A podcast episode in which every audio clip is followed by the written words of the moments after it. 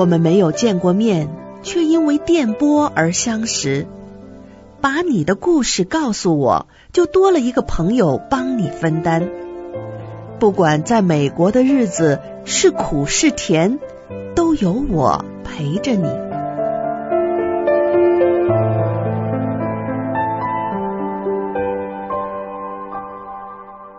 明明信箱，mailbox 明明 at gmail dot com。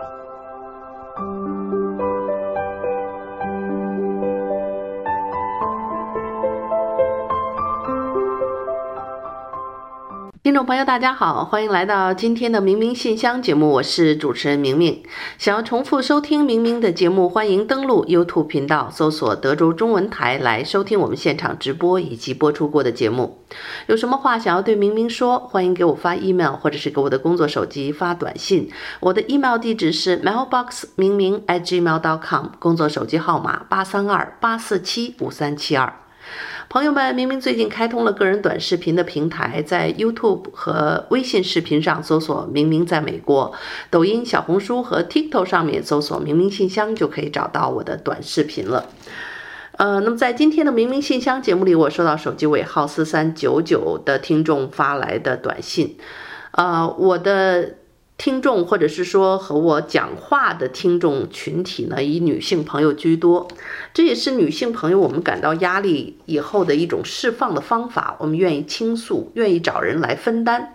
很多男士呢是比较少发信息的。那么今天这个四三九九是一位男士，他说明明你好，我和太太啊经常听你的节目，太太是你的粉丝，我们已经结婚五年了，他今年已经三十五岁了。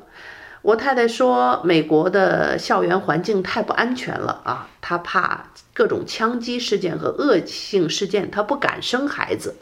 这事儿我已经呃，自从结婚就开始跟她提，天天说，天天劝也没用啊。啊，我是家里的一个独生子女，我妈呀天天盼孙子，我也想抱早点抱儿子。那你说，老婆今年都这个年纪了，再不生啊，我怕她真生不了了。我知道呢，我恐怕是劝不动她，但是她也许喜欢听你的啊，你帮我劝劝她吧。好的，这个四三九九哈，这个看了你的短信，我就觉得呢，哎，这个好像有点，呃，怎么说呢？非常感谢你对我的信任，同时呢，也可能你的太太今天也在收音机前。非常感谢你们两个人对我的信任。那么，如果四三九九的太太啊，今天听到我的节目，我也给你一声问候。同样，作为女性呢，你你别说我偏心眼儿，我真的可能会更多的设身处地的站在女士的一方去考虑。这个生还是不生，我觉得这真的是女人一生一个非常巨大的抉择。在这件事情上，外人真的是不要啊、说太多。我以前呢可能会经常脑袋一热，对朋友们说啊，尤其我刚当妈那会儿，这几乎是这个叫什么，这个这个母爱泛滥啊啊，见着这个没生孩子的朋友就劝，赶紧要一个吧，孩子太可爱了。后来你就会发现呢，这个你你真的很很影响别人的一个状态。人家要不要孩子是自己的事情，过得开不开心呢？我这是刚抱着小孩，你很开心，人家小两口到处玩也很开心。所以呢，每个人有自己的生活方式。那么女性呢，我觉得随着社会的进步啊，呃，我看到你的短信的字里行间，就感觉是一个特别传统的，不能说大男子主义吧，但是就是一个。你不生孩子就就跟欠我的一样，你就是应该要生个孩子啊！我是家里的独生子，就都这把年纪了。这话呢，有些情况下是这样。你要说通情达理，这个情字啊，有情可原，但是理这个字呢，我觉得这这个现在站不住脚。呃，没有人说这个人跟你结婚就一定要给你生孩子，结婚一定就要生孩子，也不是说这个婚结了以后有了孩子，这个家庭就一定要多幸福，这一定是两个人有商有量的一个结果，也应该是一个爱情的产物，啊，就别说啊，以我的直觉，如果我是一个女人，碰到一个老公啊，如果是就这种直觉的感觉，也可能我过于敏感了，我就觉得怎么这么霸道。啊，你这个婆婆要抱孙子，老公要要要儿子，那我要生个女孩怎么办呢？这事儿哪能由得了我做主啊？这这生男生女谁知道啊？对不对？那要生一女孩怎么着？是不是还得一直就像中国那个好多农村妇女一样，一直前面生六七个，得生第八个，生到儿子出来为止啊？是不是要这样啊？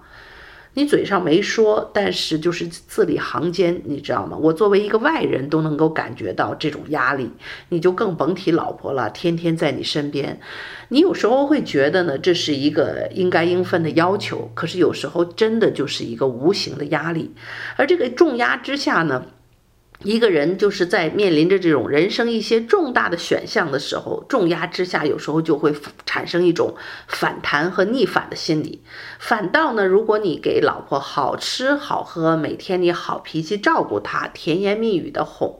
这女人其实有的时候是非常容易知足和满足的，给点糖呢就会蜜啊，给点蜜呢就会甜，就是就是这么一简单，你就天天好吃好喝的照顾着，像孩子一样的宠爱她，把家务你都做了啊，出门再去挣钱，你看看这个时候你你再想要一个孩子，太太可能也会很想啊和你一起要一个孩子，因为她对这个丈夫非常的放心。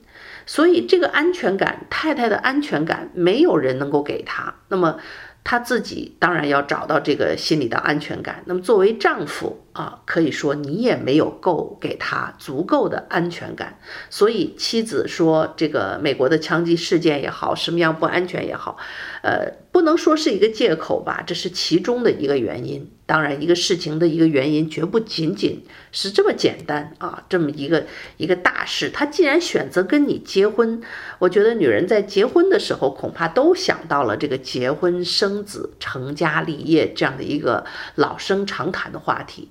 那么，这婚已经结了五年了，孩子为什么不要？所以这个事情你也要好好研究一下，你们两个相处的方式。作为丈夫，你是不是能够全力的支撑起这个家，给太太足够的安全感呢？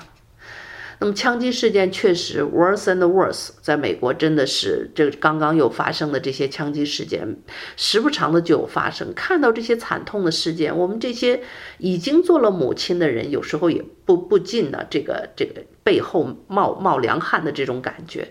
啊，你不知道什么时候这件事情会不会发生在我们的周围，甚至是自己孩子的学校，这种恐怖啊，真的是。整个在美国这种一个现代发达国家所面临的，呃，有时候感觉是非常可笑的一件事情。可是这个可笑的事情现在是愈演愈烈，而且这个控枪呢也是遥遥无期。呃，我刚刚去夏威夷旅行回来，夏威夷呢对于控枪的效果还是比较严格，也是不错的。所以虽然那里也有枪啊，也有合法持枪的人，但是呢，这个恶性事件比我们内陆要要少很多。所以这也是我萌生了一个想法，等到退休的时候，很想住在夏威夷，或者说一半的时间在夏威夷有个度假屋，在那儿躲一躲清静的感觉，因为。大城市你知道吗？有它的繁华，有它的文艺啊，各方面的这些这些繁华。我们的中国城那么大啊，那么丰富，但是就是什么事情都是两方面，有它的繁华，它的背面就是人这么多，鱼龙混杂啊，这个。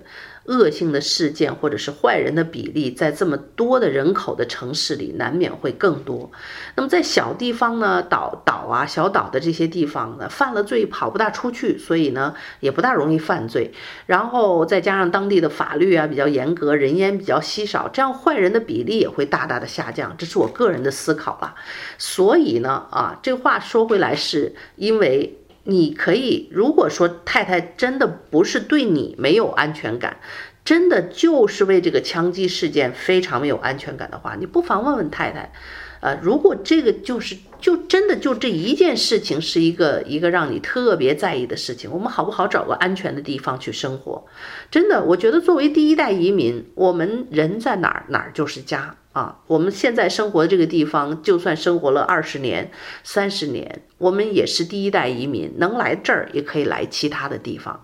尤其是如果太太真的就是每天为此惶恐不堪，到了这个有了孩子就会就会异常的担心的地步的话，那么不妨考虑一下换一个地方生活。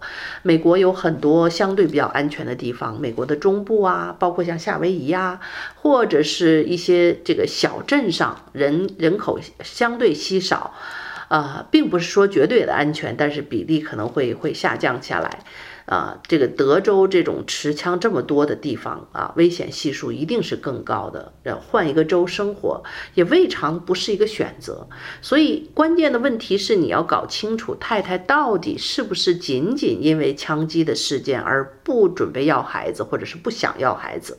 很有可能呢，还有一些复杂的原因。就像我说，他对于夫妻的感情，或者是担忧我一直生女孩又怎么办？啊，这个上面一个要要抱孙子的婆婆婆啊，家里个老公也要要男孩，所以这些东西很有可能都是他内在的一个担忧，造成他今天不敢去承担这个责任的一个后果。那么话又说回来，如果说老婆这就不管是说找原因吧，还是找借口吧，就不肯生。那你想怎么样呢？这事情你有有没有想过？啊，太太今年已经三十五岁了，你们结婚也好多年了。那她如果就是不要，或者是她自己自身就做了一些避孕的措施，你没有办法，呃，达到这个要孩子的目的。你有想过这个结果吗？太太就是到四十岁也不肯要孩子，四十五岁也不肯要，你要还要跟他过吗？你还要离婚吗？如果答案是肯定的话，我倒觉得你说太太你不生我们就离，这事儿你不妨就这个最后通牒就跟老婆摊牌就好了，你也别互相耽误了。太太说我就没准备好，我就不想生，您又着急抱呃奶奶抱抱孙子，您又着急抱儿子。这这换一个吧，找一个能给你生孩子的女人再结婚。我觉得呢，这个事情也不妨跟太太谈一下。如果她认为要保住这个婚姻和这个孩子的问题可以考量的话，他会认真的考虑这个问题的。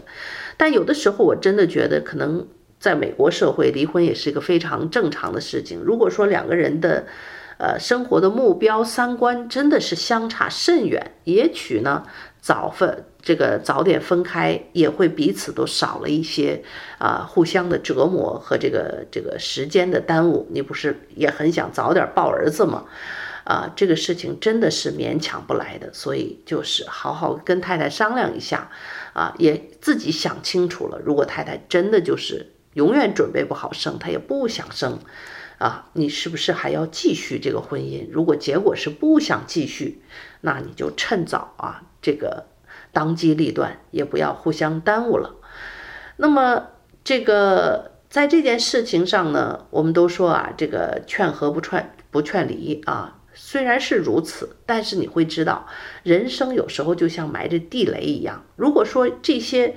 三观也好，这种要不要孩子也好，一些人生重大的事件，两个人有严重的分歧，一个是坚决要啊，不要这婚不能过，日子不能过；一个是我就不要啊，你能怎么着我？如果说这种大的事情，两个人有严重的分歧的话，这种三观不合的婚姻啊。这个迟早恐怕都是一个这个分道扬镳的结局。真的，现在是看多了身边的这个事情了，你就会相对客观理智的看待这个问题。如果说这种不可调和的矛盾没有办法解决，可能这个早点分手倒是一个呃这个没有办法的办法吧。呃，四三九九，有时候我觉得人生不易呀，啊，看着夫妻两个人，夫妻五年，还有恋爱的时间，呃，有时候你就会觉得人养个小狗，这些年都会情感深厚了，何况是这个这个同床共枕的妻子呢？如果说妻子今天不是她不肯生啊，如果说她身体不好，有一些什么样的疾病造成就不孕不育，这事儿你又该怎么办呢？如果说这个身体的原因，太太也是不能生，你为了这个事情要跟他离婚吗？如果结果是是的话，我们不得不说你也很自私。当然，人都是自私的。那么。自私也不要紧呢，干脆就是什么事情和盘托出。我就是一个这么自私的人，我就是想要儿子啊，生不出儿子就要一直的生啊。我妈要抱孙子，我妈年纪大了也等不了多少年了。你能生就生，不能生咱们就这个这个各奔东西。这恐怕也是一个解决问题的方法吧，啊。所以呢，这个四三九九，我不知道今天说这些话是不是有点让你觉得伤心呢？啊，呃，本来想让我劝劝你太太，结果呢，好像这个事情，呃，还是把主动权交在太太的手里了。哎，这会儿呢，我倒觉得四三九九，你不妨想一想。啊，珍惜这段感情的话，给太太更多的安全感，跟她商量一下哪里是她最想生活的地方，带她去那里安家。自己呢，努力的工作学习，经济上给太太一个没有后顾之忧，生活上呢，对太太真的是无微不至的关怀，带着她锻炼身体。啊，想要宝宝的话，还要把妈妈的身体啊这个保养好，呃，每天呢这样细心的照顾，我觉得。呃，女人有时候也还会很担心，你知道吗？就在我要第一个孩子之前，也是这样的一个心理。我永远都觉得我还没准备好当妈，我自己还是个孩子啊。尽管我二十八岁了，我三十岁了，可是我心智上我就觉得我还没有成熟到一个可以做妈的地步，就是就是觉得不行，就就是觉得准备不好，就是觉得我没准备好，我就觉得我说。呃，我这么多年是被别人照顾的一个人，让我照顾一个孩子，我完全心里没有数。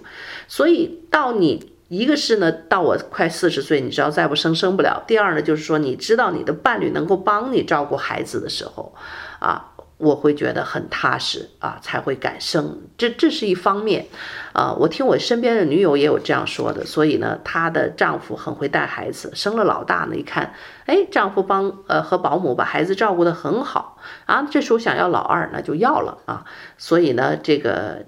这这种恐惧或者是不安全感，是一些现实的事件可以帮他打消顾虑的。所以，要不要找一个非常好的阿姨照顾家的啊？把家里的这些家务活啊，能承担的都让阿姨承担。如果能用钱解决的事情，这就不是大问题。那唯一重要的问题就是你要出去努力工作的赚钱，去养家，去养一个保姆，去解决太太生活里的一些顾虑。而且，太太是不是也可能会？有一些事业的瓶颈期，她也很害怕一下怀孕几年再哺乳，会把自己的仕途耽误掉呢。这也很有可能是一个现实的考量。所以太太说所谓的这个怕孩子校园枪击不安全的事件，我觉得这只是一个一面啊。这个一个事情恐怕是会有多面的一个一个原因，把这些原因都找到啊，跟太太一起去同舟共济，而且也告诉他，实在生不出来，我也不难为你，或者说就算生个女儿，我也一样非常喜欢，我也非常感激你，咱们最多要两个孩子。我就把很多事情说到这儿，可能都会。打消一些太太心里的顾虑，您在这儿就是要要儿子，奶奶就是要孙子，所以太太可能也是真的真的非常担心啊。明天真的生了前三个都是女儿啊，这个后面还要不要再生，一直要不要再生出一个儿子这样的一个问题来？哎，所以想想看，有时候这个世界男女也真的不公平啊，男人呢？呃，有要孩子的理由，但是女人呢，也确实在生孩子、养孩子、哺乳期，大概整个两年的时间，你几乎是什么都干不了。那么有了孩子之后，我是两个孩子的妈妈，也是深有感触。你的很多个人的时间都牺牲，也不能说牺牲吧，都是陪伴孩子长大。但是确实你在个人的仕途和个人的一些爱好时间上，真的是。能留给自己的时间是少之又少，这是一个非常现实的难题。但是我也想告诉四三九九的太太，就是说呢，我是一个高龄产妇，四十多岁以后才生的宝宝，呃，但是有了孩子之后，尽管非常辛苦，尽管有时候累得你真是，呃，晚上觉都不能睡啊，起早贪黑的照顾他们，啊、呃，也有很多的怨言。但是真的，你你你有了自己的孩子哈，看着他，就觉得。这这天地都是 充满了阳光啊！那种只有你做了母亲之后才能够感受到的这种母爱的温暖。看着孩子，就他坐在那儿不动，他在那儿玩乐高。我看着我儿子那小胖脚丫、小屁股，哎呀，看他哪儿就就就连他侧面的小肚子，你都觉得特别可爱，就是爱的。不用言语去诉说，只是看着他，就觉得世界都充满了阳光。然后呢，我的女儿真的是妈妈的小棉袄。如果只有只有一个孩子，如果只能生一个孩子的话，像中国以前那样，我宁愿有个女儿。因为呢，女儿绝对是爸爸妈妈的贴心小棉袄。我女儿真的是非常的 sweet 啊！现在早上就学会煎 pancake，早做早餐，但站着个小板凳上，每天帮妈妈做饭。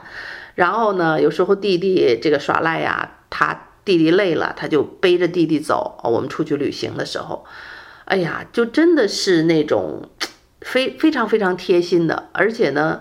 呃，你像我也是女儿，父母老了以后，你会发现这个女儿就会特别的疼父母，知冷知热，啊，爸爸这个身体干燥啊，你知道给他买护肤霜，呃，儿子呢就是粗心，你知道吧？所以呢，这个不管生男孩还是生女孩都是很好。那如果有幸有女儿，那真的是更加贴心了。大部分的女儿，呃，都都会这个可能 teenager 的时候会有一些这个逆反。呃，小的时候和在在年长之后啊，只要你是正常情况下把孩子健康环境养育大的，都会是呃爸妈的贴心小棉袄。所以，呃，不管当初是什么原因生下他们，是丈夫的催婚啊、催育也好，啊，所我我身边甚至有离过婚的单亲妈妈，我问他们：你一个人这么辛苦把两个孩子拉扯大，有没有后悔过？不止一个。这样的单亲妈妈，所有的妈妈，我没有听到一个妈妈说她后悔过，所以这大概就是一个母爱的神奇之处，她会，呃，让让让一个女人真的是做了母亲之后，就是这种这种付出，这种抛弃一切的这种付出，然后。看见孩子健康的长大，你就觉得很幸福、很快乐。这种这种状态，大概只有当了母亲之后，你才能够感受得到。所以，不是引诱你生孩子，但真的是我切身的一个感受。呃，所以，如果我这一辈子没有生过孩子，我现在可能也会有更多的时间去旅行，也会有更多的时间做自己想做的事情，去去做自己的事业，甚至是呃，会对生活有更高的一些追求。但是，无论如何，因为有了这个孩子之后，我确实觉得，呃，你你有了一个人生不同的体验，这是你一辈子如果没有做过母亲的话，可能从来没有体验过的。而且这种深沉的爱，我对孩子的爱，以及他对我的爱，那种温暖，那种心里的那种踏实和笃定，我想这是我以前没有孩子的时候从来没有过的。男人会给你爱，你也会觉得幸福，但是。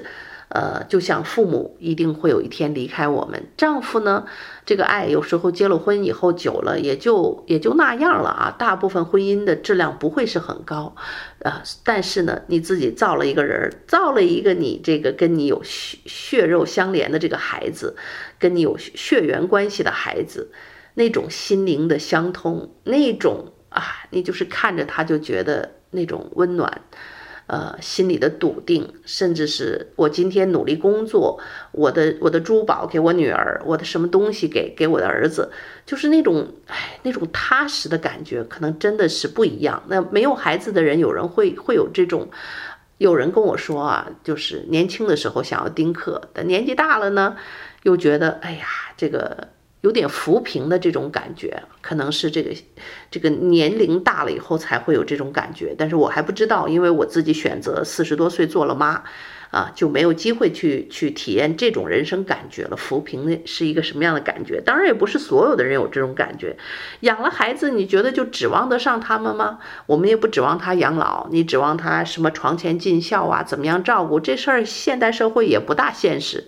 所以基本上很多时候，这就是一个心理的需求，一种一种爱的付出，一种无条件的付出，而不想要回报的这么一种付出。所以作为四三九九。的太太呢？我觉得，呃，感谢你作为我的忠实听众，啊、既然你如此的信任明明，我就以我个人的一个立场，一个朋友的立场说一说这些啊、我个人所经历过的一些感受，你可以好好的想一想，然后呢，呃，也可以对。丈夫呢，提出一些要求来，两个人如果真的仅仅是因为没有安全感的这件事情，哎，拉个清单看看有没有什么办法解决这个问题。真的是担担心这枪击事件，还有一个办法回中国呀。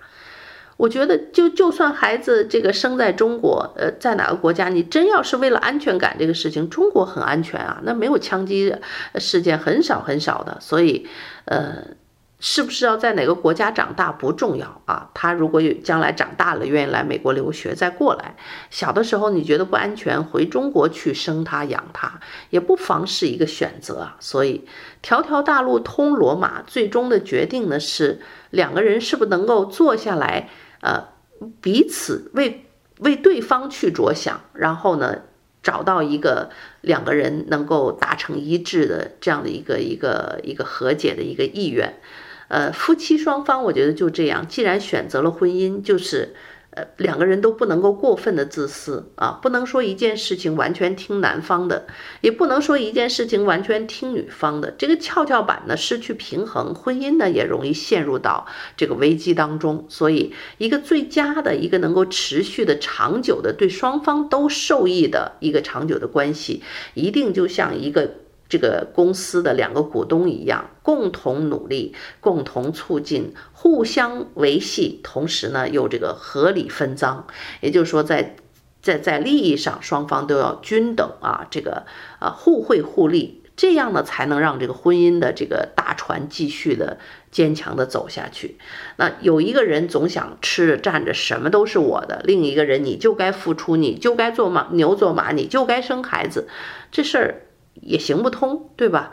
呃，这个也长久不了。所以说，一个本着利他利己的一个想法，我觉得这个四三九九，你也好好想一想，是不是为了能够让太太放心给你生个孩子，帮你一起大家生个孩子，你有什么需要提高的地方啊？去做得更好，去让自己的这个梦想能够成真呢？